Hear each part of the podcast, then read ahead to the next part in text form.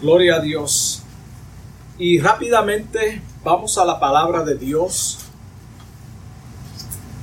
Gloria a Jesús, Dios me lo bendiga, Dios bendiga a los oyentes en esta hora. Espero que la palabra de Dios sea de edificación a sus vidas.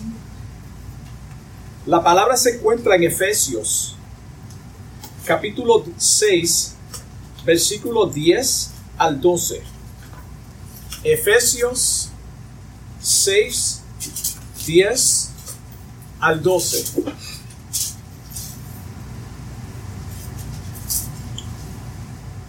La palabra de Dios lee en el nombre del Padre, del Hijo y del Espíritu Santo. Por lo demás, hermanos míos, fortaleceos en el Señor y en el poder de su fuerza. Vestíos de toda la armadura de Dios para que podáis estar firmes contra las acechanzas del diablo, porque no tenemos lucha contra sangre y carne, sino contra principados, contra potestades, contra los gobernadores de las tinieblas de este siglo, contra huestes espirituales de maldad en las regiones celestes. Yo creo que eso está bastante claro. Con nosotros como creyentes del Evangelio, lo primero que debemos entender es que cuando fuimos escogidos por el Señor, entramos en una constante lucha con poderes invisibles que operan en los hijos de Satanás.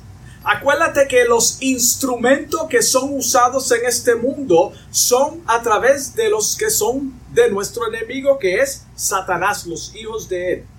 Cuando miramos el libro de Juan, primera de Juan, capítulo 5, versículo 19, claramente dice, sabemos que somos de Dios y el mundo entero está bajo el maligno el mundo entero está bajo el maligno.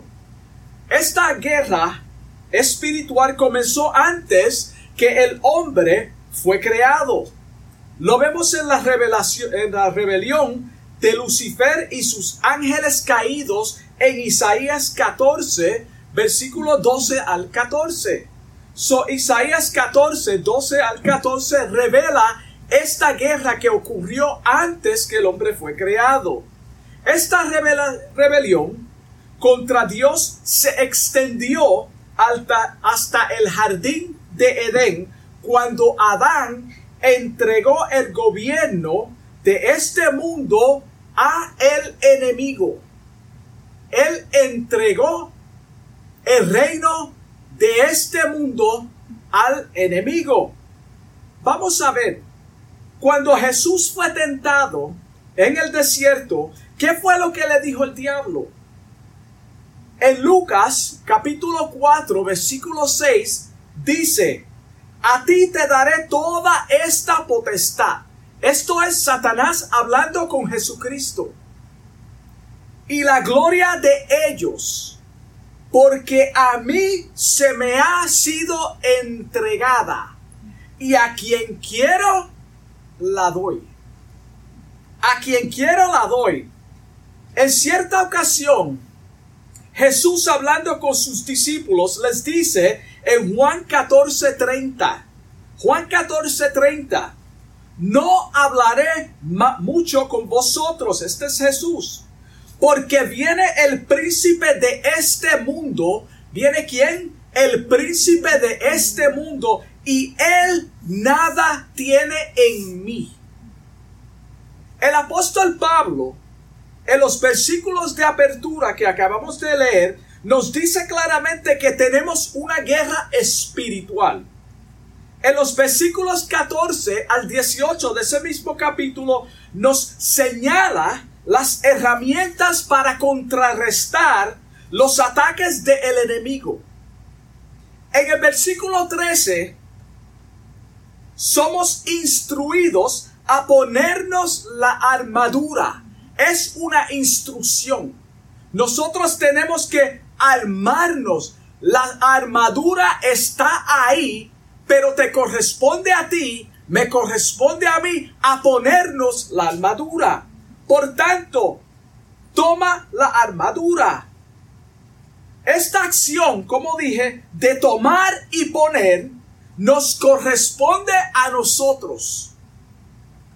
Muchos tienen la armadura a su disposición, pero no se la ponen, están esperando que el Señor personalmente venga y se las ponga. Esto no funciona de esta forma. El poner, tomar y ponernos nos corresponde a cada uno como creyentes, porque la batalla que tenemos que pelear es contra unas huestes que son invisibles. Y Dios ya venció, pero nos dejó en la tierra hasta que Él viniera y nos equipó. Tenemos las herramientas. Él ha prometido en Mateo 28, 20 que estará con nosotros hasta el fin del mundo. So Jesucristo está con nosotros hasta el fin del mundo en medio de nuestra batalla. Cuando Moisés sacó al pueblo judío de la esclavitud de Egipto y se enfrentó al Mar Rojo, ¿qué fue lo que hizo ante la situación? ¿Se acuerdan lo que Moisés hizo? Él no encontraba qué hacer se quejó ante Dios, se detuvo, sin embargo clamó a Jehová. Él clamó a Jehová. ¿Qué fue lo que le respondió el Señor? ¿Qué fue lo que le respondió? Éxodo capítulo 14, versículo 15 dice, ¿por qué clamas a mí?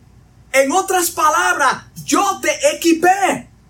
Ya tú tienes las herramientas. Yo te envié.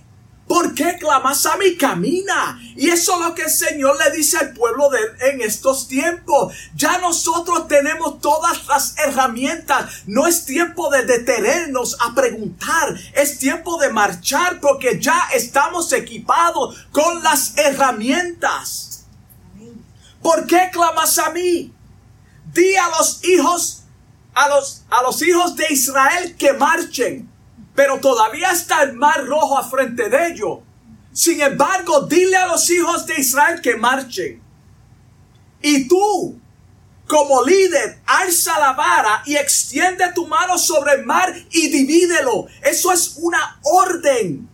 Tú tienes la vara que tú esperas. Extiéndela y divídelo. Divide el mar. El punto que quiero traer aquí es que Cristo venció y nos ha dado las herramientas. Nos armó para contrarrestar los ataques y las adversidades que vamos a enfrentar en nuestro diario vivir todos los días. Hay veces, hermano, que nosotros tenemos que orar por ciertas, ciertas cosas. Pero nosotros tenemos que actuar mientras caminamos. La voluntad de Dios en mi vida es que yo camine en obediencia a su palabra por fe. Pero tenemos que usar las herramientas. El apóstol Pablo nos manda a estar firmes y resistir los ataques. Santiago 4, versículo 7 dice, someteos pues a Dios nosotros como cristianos tenemos que someternos a quién? A Dios. Y tenemos que resistir al diablo. Resistir, pararnos firme. Él huirá de vosotros. No quiere decir que no regresará, sino que cuando tú resistes, Él huye. Nos sometemos a Dios porque ya el enemigo ha sido vencido del sacrificio, a través del sacrificio de Jesucristo en la cruz del Calvario. Por eso nosotros lo resistimos. Porque ya Él está vencido. No hay una batalla que nosotros tenemos que librar. Ya Cristo la libró. Pero mientras estemos en la tierra, tenemos que batallar contra las huestes espirituales de maldad. Colosenses 2.15, mira cómo dice y despojando a los principados y a las potestades, los exhibió públicamente, triunfando sobre ellos en la cruz. Cristo ya venció. Efesios 1, versículo 20. Pablo hablando del poder de Dios y su autoridad sobre toda la creación, mira cómo dice, la cual operó en Cristo, resucitando, suscitándolo a su diestra en los lugares celestiales. Pero no acabamos de leer que hay otro operando en las regiones celestiales. Acuérdate cuando Daniel estaba orando y hubo una petición. Inmediatamente Dios escuchó esa petición.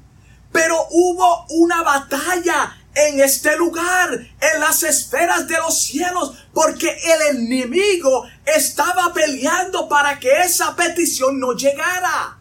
Esto es real, hermano. Si tú no crees esto, hermano, no crees la palabra de Dios. Sobre todo principado autoridad y poder y señorío, y sobre todo nombre que se nombra no solo en este siglo, sino también en el venidero.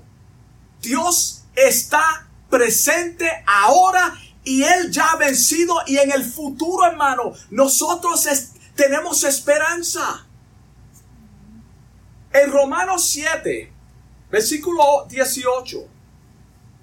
Romanos 7, 18. El apóstol compara su lucha personal, la de él, con una ley en sus miembros que combaten contra el bien.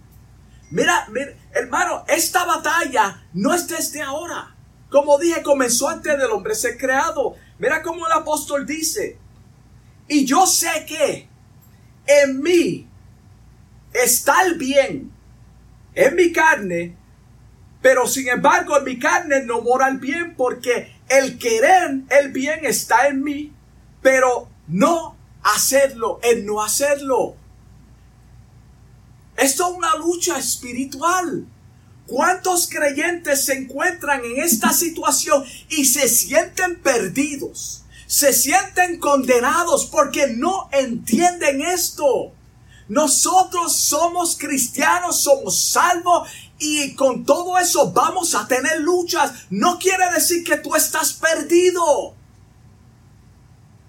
porque no hago el bien que quiero, sino el mal que no quiero, eso hago.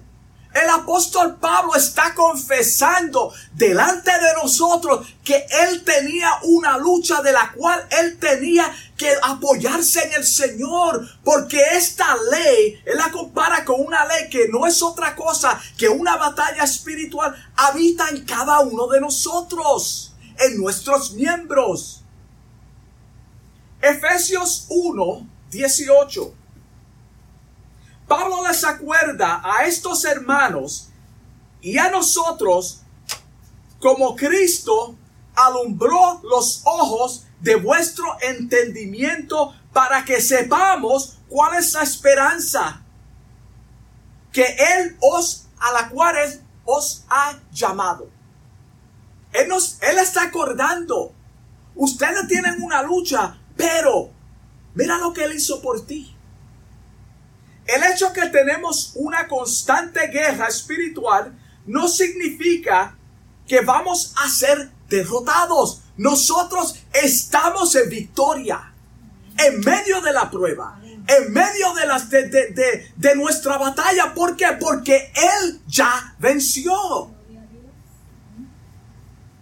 Esto es solo parte del proceso de nuestro crecimiento. Nosotros no vamos a fracasar porque la lucha ya la llevó. Jesucristo venció en la cruz del Calvario. Pero mientras tanto tenemos que resistir tenemos que pasar por el proceso de la prueba, de la angustia, de estas luchas que combaten contra nuestros miembros para nuestro propio crecimiento, para que Él sea enaltecido, para que el nombre de Cristo sea alabado.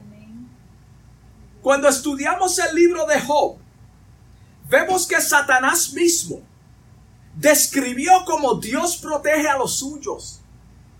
Él sabía Voy a leer eso otra vez. Cuando estudiamos el libro de Job, es, que esto tiene poder. Vemos que Satanás mismo describe como Dios protege a los suyos. Le dice a Dios en el libro de Job, capítulo 1, versículo 10. Mira cómo le dice a Dios, no le has rodeado, hablando de Job que no tenía absolutamente nada que ver con esto. No le has rodeado de tu protección a él y a su casa y a todo lo que tiene. En otras palabras, tú cuidas de él. Dios cuida de nosotros. No quiere decir que tú no vas a ser tentado. Esto es lo que le está diciendo a Dios sobre Job, un hombre que no estaba mal ante Dios, un hombre que no había fracasado. Él era un hombre íntegro. Sin embargo, Dios mismo le dice a él, ¿no has visto a mi siervo Job? ¿Por qué Dios dice eso? Porque la victoria ya está gana. Job es solamente un instrumento que tenía que pasar por el proceso de la prueba para Dios enaltecerse aquí en la tierra. Gloria a Dios. Cristo claramente nos enseña que los que andan en el Espíritu tendrán conflictos espirituales. Yo sé que muchas personas no les gustan este tipo de mensaje porque no habla de prosperidad. No habla de que nosotros tenemos promesas en el Señor, que tú vas a ser grande, tú vas a ser un evangelista. Estamos hablando realidades de lo que está aconteciendo ahora mientras estamos hablando. Mira cómo dice Juan 16, 33. Este es Jesús hablando a sus discípulos y a cada uno de nosotros. Estas cosas os he hablado para que en mí, en mí, tengáis paz. ¿Paz en qué? En medio de lo que dice el versículo 1 adelante de ese mismo capítulo, de la persecución, de cómo te van a maltratar. Pero en mí tú tendrás paz. En el mundo tendréis aflicción, pero confiad yo he vencido al mundo. Yo he vencido al mundo. Juan 15, 20. Juan 15, 20 dice, acordaos de las palabras que yo os he dicho. El siervo, ustedes, nosotros, sus servidores, no somos mayor que su Señor. Si a mí me han perseguido, perseguido, también a vosotros también a vosotros os perseguirán. Si han guardado mi palabra, cuando tú le predicas a una persona y va a aceptar la palabra de Dios, va a aceptar el mensaje. Eso es lo que dice la continuación de este versículo. Si han guardado mi palabra, también guardarán la vuestra. Lo que yo te dije que predicara, cuando yo estaba en la tierra y ahora que no estoy, te encomendé el Evangelio. Cuando tú predicas y el que va a aceptar el mensaje del Evangelio, me va a aceptar a mí. Eso es lo que está diciendo. Gloria a Dios, yo me emociono. Podríamos decir que es un enemigo invisible que quiere destruir tu comunión con Dios. Es un enemigo invisible que quiere destruir nuestra comunión con Dios. Así como lo hizo con la primera pareja en el Edén. Esto fue lo que hizo. Destruyó la comunión con Dios entre la primera pareja. Es por eso que usa personas a tu alrededor para tentarte. Para dañar tu testimonio ponerte a pleitos y contiendas con los demás, aún dentro de las mismas congregaciones. Por eso se levantan estos revoluces dentro de muchas congregaciones, porque no es otra cosa que el enemigo operando y las personas por falta de discernimiento están haciendo el trabajo de él más fácil están destruyendo a sus propios hermanos en la fe, lo cual es antibíblico. En el libro de Juan, capítulo 10, versículo 10, 10, 10, lo describe de la siguiente manera. El ladrón no viene sino para hurtar, matar y destruir. ¿Tú sabes cuál es el tema de este mensaje? ¿Quién es tu enemigo? ¿Quién es tu enemigo? Y te pregunto a ti, ¿quién es tu enemigo? ¿Será esa persona que tú no le cae bien? ¿O que no te cae bien a ti? ¿Será esa persona que se está levantando en contra de ti? Será esa persona que tú tienes problemas, no la persona contigo, pero tú tienes problemas con la persona porque lo que la persona está enseñando choca con las falsedades que tú estás enseñando. ¿Será ese tu enemigo?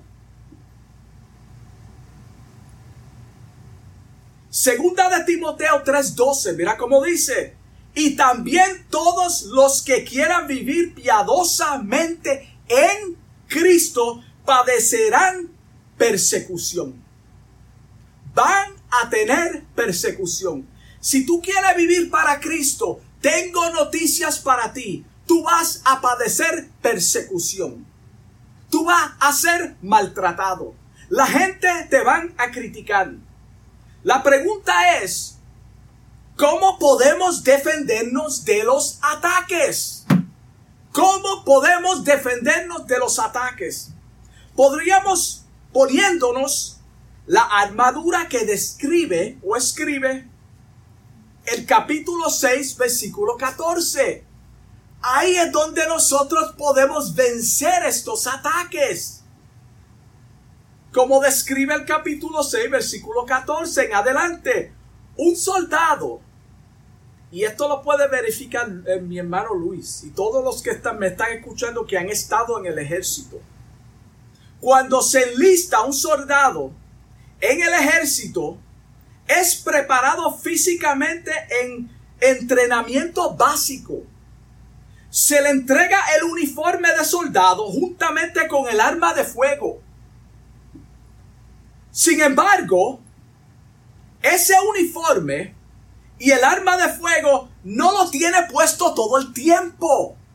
No lo tiene puesto todo el tiempo se lo quitan cuando es necesario tener, solamente lo tienen cuando es necesario tenerlo puesto y luego se lo quitan.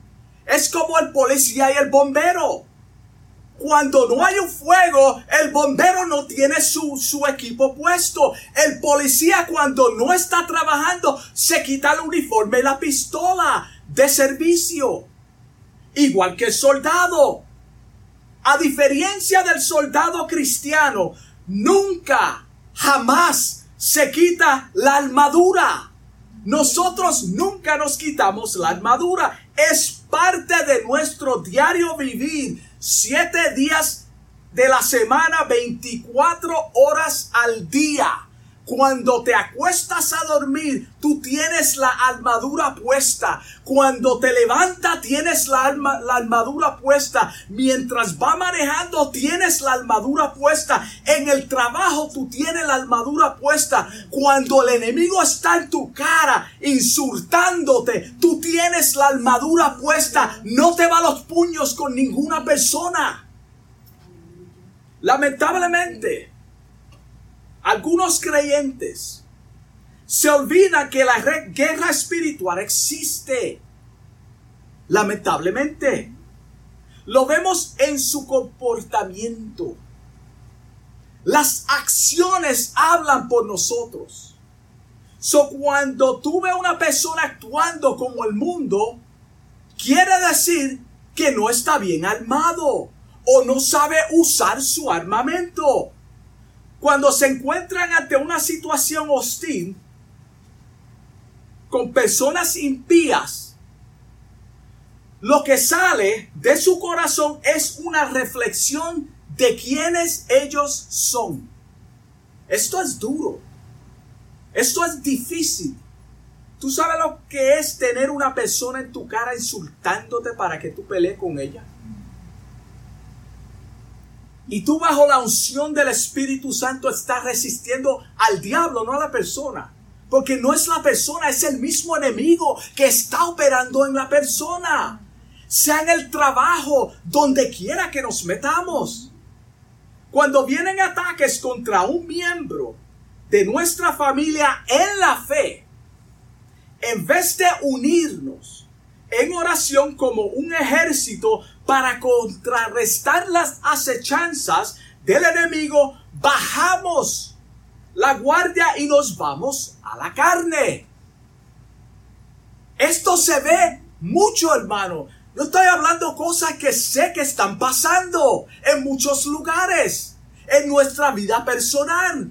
En vez de pelear con las almas que el Señor ya nos ha dado, nosotros actuamos como el mundo contra nuestro propio hermano la fe. Mira cómo dice Segunda de Corintios, capítulo 10, versículos 4 y 5 en cuanto a esto. Nos dice, porque las armas de nuestra milicia no son carnales no son canales. Entiéndelo. Tu enemigo no es tu hermano. Tu enemigo no es la persona que te está tratando de hacer la vida imposible. Es quien está operando detrás o en esa persona. Sino poderosas en quién? En Dios. Son poderosas en Dios. ¿Para qué? Para la destrucción de fortalezas qué clara es la palabra y tan difícil que la hacemos. Derribando argumentos y toda altivez que se levanta contra el conocimiento de Dios y llevando cautivo todo pensamiento a la obediencia a Cristo. Todo tiene que terminar con el Señor en nuestra vida como cristianos. Todo. Toda conversación debe de terminar con Cristo en nuestras conversaciones. En vez de hablar de cosas que no tienen sentido, ¿por qué no hablamos de la palabra de Dios? Debemos siempre tomar el ejemplo de Jesús ante adversidades. Siempre. No importa cuál sea tu situación. Cristo debe ser el centro. ¿Qué haría Cristo en mi posición? Cuando Judas se entregó al maestro, ¿qué fue lo que hizo Pedro? Pedro actuó con violencia cortándole la oreja al siervo del sumo sacerdote. Muchos dirían, pues yo haría lo mismo, pues tú eres un carnal igual que él. Hermano, esto no se trata de violencia. Le cortó la oreja, actuó como que con violencia como una persona que no andaba con el maestro. ¿Qué fue lo que hizo Jesús? Vamos a ver. Juan 18:11, Jesús lo reprendió. Jesús lo reprendió, reprendió a, Pedro y le dice, mete tu espada en la vaina. Guarda la espada, ¿para qué la saca? ¿Acaso yo no voy a pasar esta copa que mi padre me ha dado? No la he de beber. Es lo que le dijo Jesús. No te preocupes, esto está bajo control. Esto tiene que acontecer de esta manera. Ya yo voy a vencer en la cruz del Calvario. Jesús se paró firme, como tú y yo debemos de hacer cuando estamos ante un problema, ante una situación. Debemos pararnos firmes. ¿Firmes dónde y en qué? Firmes en el Señor y en la palabra de Dios, que es lo único que borra toda mentira. Ahí es donde nosotros tenemos que pararnos. Nuestro enemigo quiere robarnos las bendiciones que Dios tiene para nosotros. Él quiere rebajarnos también a un nivel del mundo para que actuemos como ellos. Y luego nos señala Mira, y eso es que es cristiano. La persona te provocó. Esto, esto es hipotético. un escenario. Tú le agredes a la persona, un cristiano. Entonces la persona que te sacó de, de tu comunión con Dios Entonces te acusa, mira, y eso que es cristiano. Él estaba esperando eso mismo. No es la persona, es el enemigo que está operando en él. Entonces te acusa. Y daña tu testimonio. Tú sabes la lucha espiritual que tú vas a tener después de eso, las acusaciones del enemigo. Tú no eres cristiano porque hiciste, hiciste y, comienza a nombrar cosas. Jesucristo nos enseñó en Lucas 6, 29. Mira cómo nos enseñó. Al que te hiera en una mejilla. Esto es duro. En otras palabras, en el lenguaje de nosotros, lo que todavía somos hispanos y no se nos ha olvidado el español. Si te meten una pescosa, presenta también la otra mejilla. Es lo que dice. En otras palabras, no te ponga pleito, camina, dale la espalda. Y al que te, el que, al que te quite la capa, ni aún la túnica le niegues en la sociedad que estamos viviendo hoy nosotros, si esto acontece, hermano, las palabras vulgares que salían de los demás contra esta persona sería horrible. No te dejes pisotear. Eso no es lo que está enseñando la palabra. Nosotros somos pacificadores.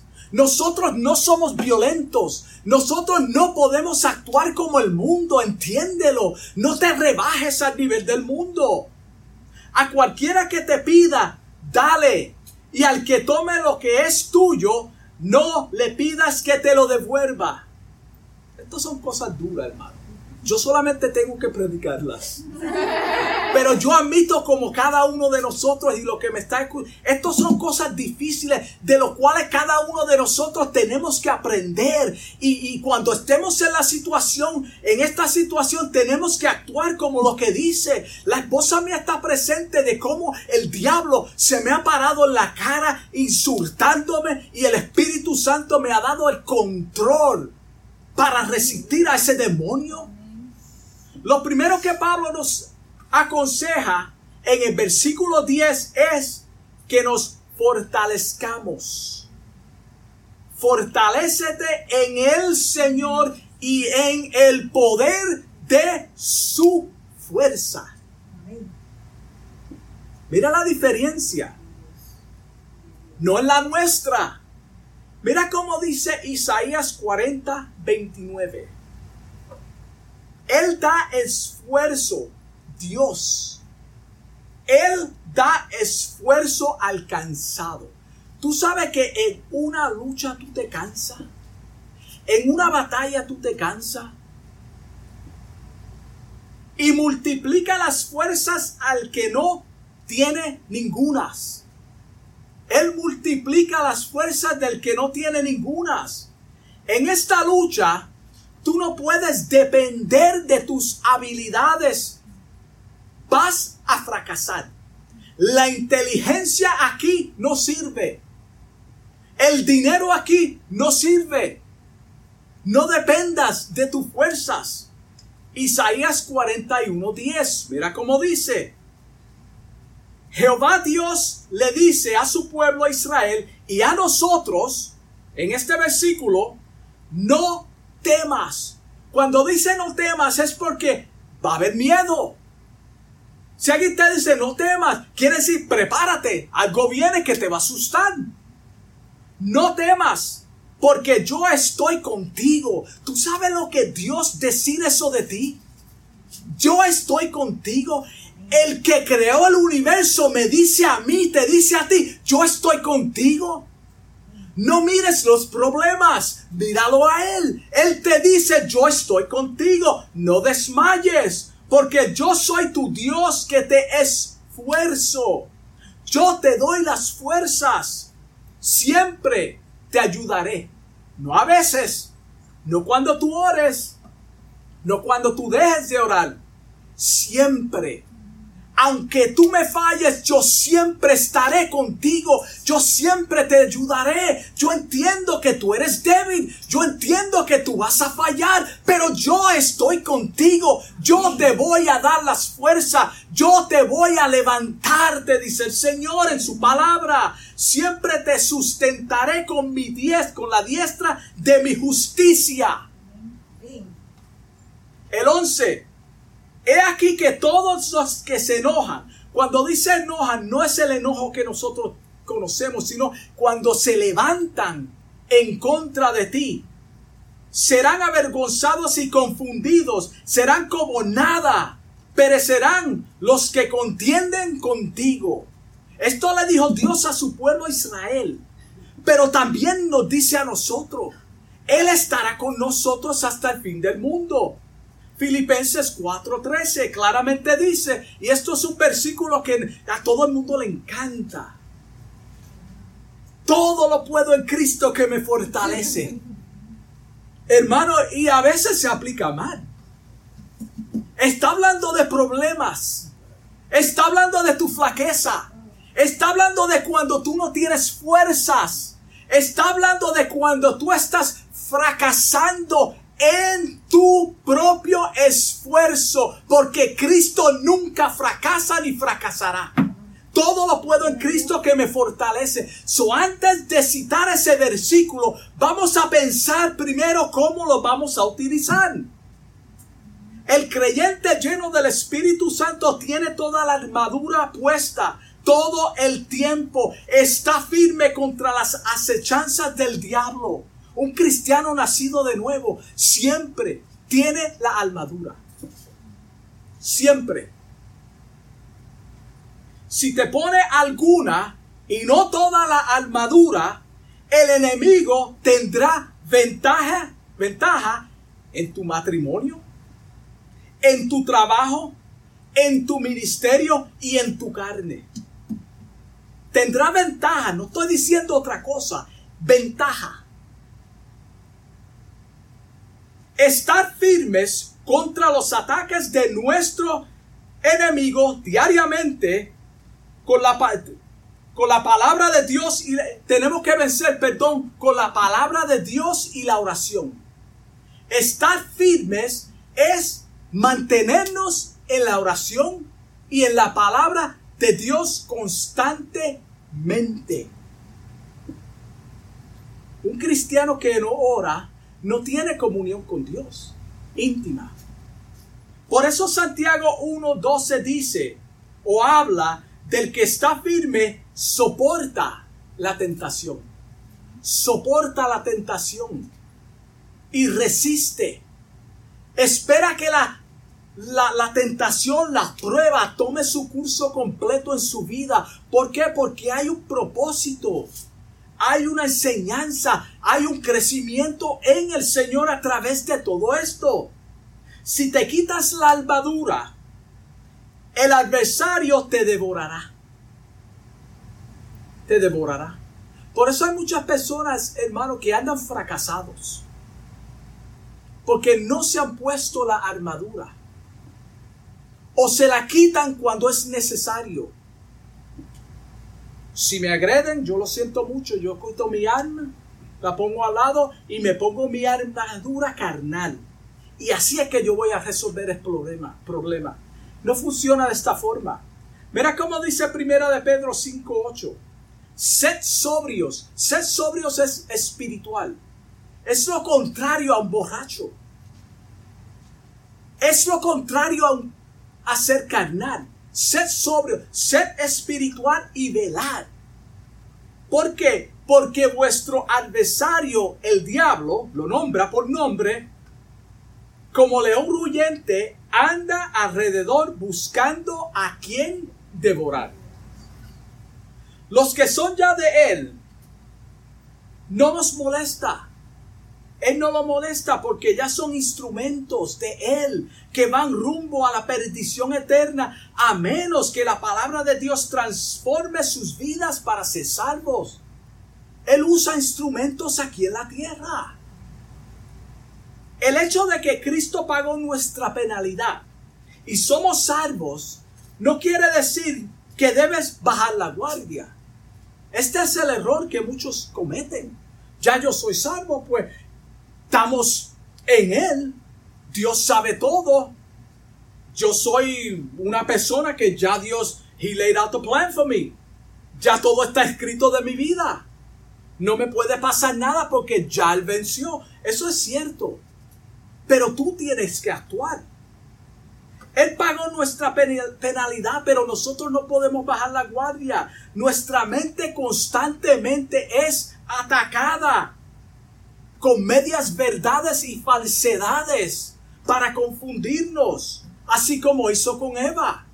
So tenemos que siempre estar nutriéndonos de la palabra de Dios en la oración. Él quiere verte miserable, derrotado en el Señor. Es por eso que el mundo entero está lleno de odio. Porque quiere ver el mundo así. Él quiere ver a la gente en pleito. Él le agrada cuando nosotros estamos en pleito.